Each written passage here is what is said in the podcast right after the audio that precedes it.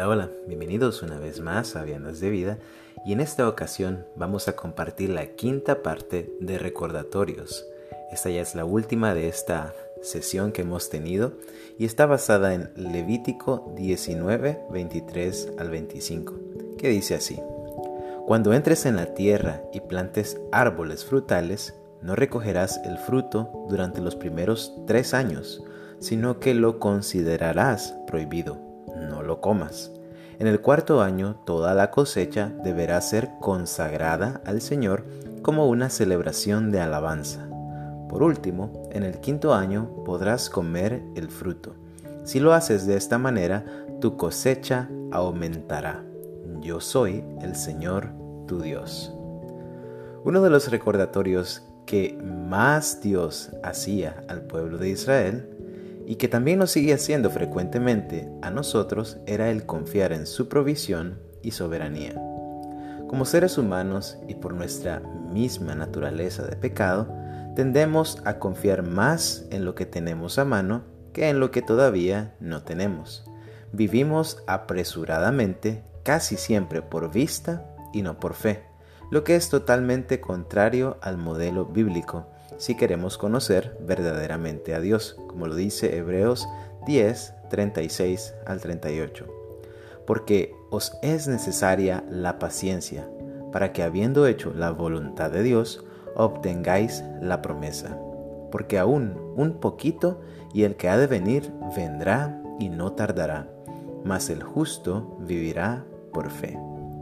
En el contexto del versículo que acabamos de leer al inicio, la fe y la confianza en Dios juegan el rol más importante de la enseñanza que el Señor nos quiere dar, ya que el pueblo no solo debía esperar primero que los árboles frutales, frutales crecieran, lo cual por sí mismo tardaba un buen periodo de tiempo, sino que luego de que los árboles dieran fruto, debían esperar otros cinco años más para poder disfrutar de la cosecha que pudieran recoger.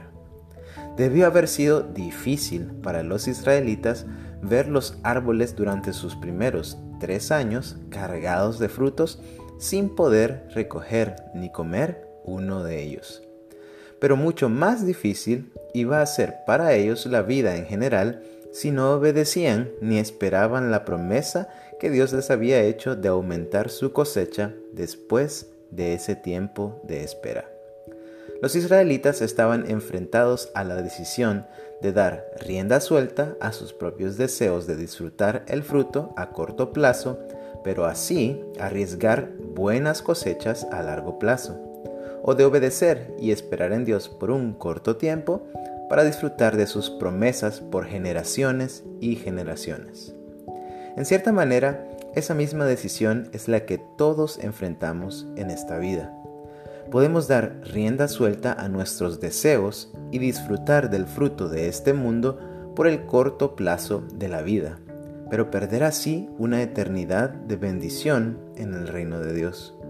O podemos creer en Dios y mediante la fe en Jesucristo negarnos a nosotros mismos por el poco tiempo que duremos acá en la tierra para así disfrutar el fruto de una eternidad en la patria celestial, como lo dice Mateo 16, del 25 al 26. Porque todo el que quiera salvar su vida, la perderá. Y todo el que pierda su vida por causa de mí, la hallará. Porque, ¿qué aprovechará el hombre si ganare todo el mundo y perdiere su alma? ¿O qué recompensa dará el hombre por su alma?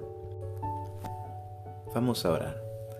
Bendito Dios y Padre, te damos gracias, Señor. Muchas gracias por este día más de vida que nos has regalado. Gracias por una oportunidad más de venir a tu palabra, Señor, y a tu presencia y conocer más de ti, Señor, conocer más de lo que de lo que es tu buena voluntad para con nosotros, Señor. Gracias por este recordatorio de vivir por fe, de confiar en ti, Señor, pero no una fe hueca, Señor, no una confianza vana, sino una fe viva en Cristo Jesús. Esa es la única fe que nos puede dar vida eterna, Señor. Esa es la única fe que nos permite venir a tu presencia, Señor, como hijos, Señor, como hijos verdaderos, Padre amado. como hijos adoptados mediante la sangre de Cristo Jesús.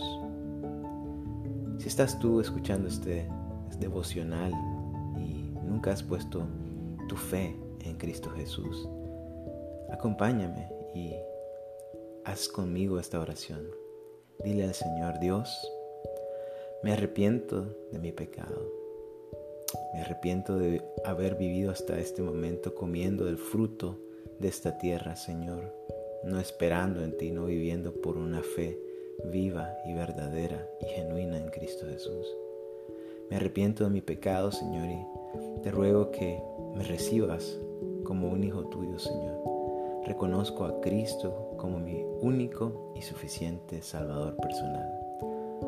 Te ruego que me recibas como parte de tu familia, Señor, y me permitas disfrutar el fruto de una eternidad contigo. En el nombre de Jesús.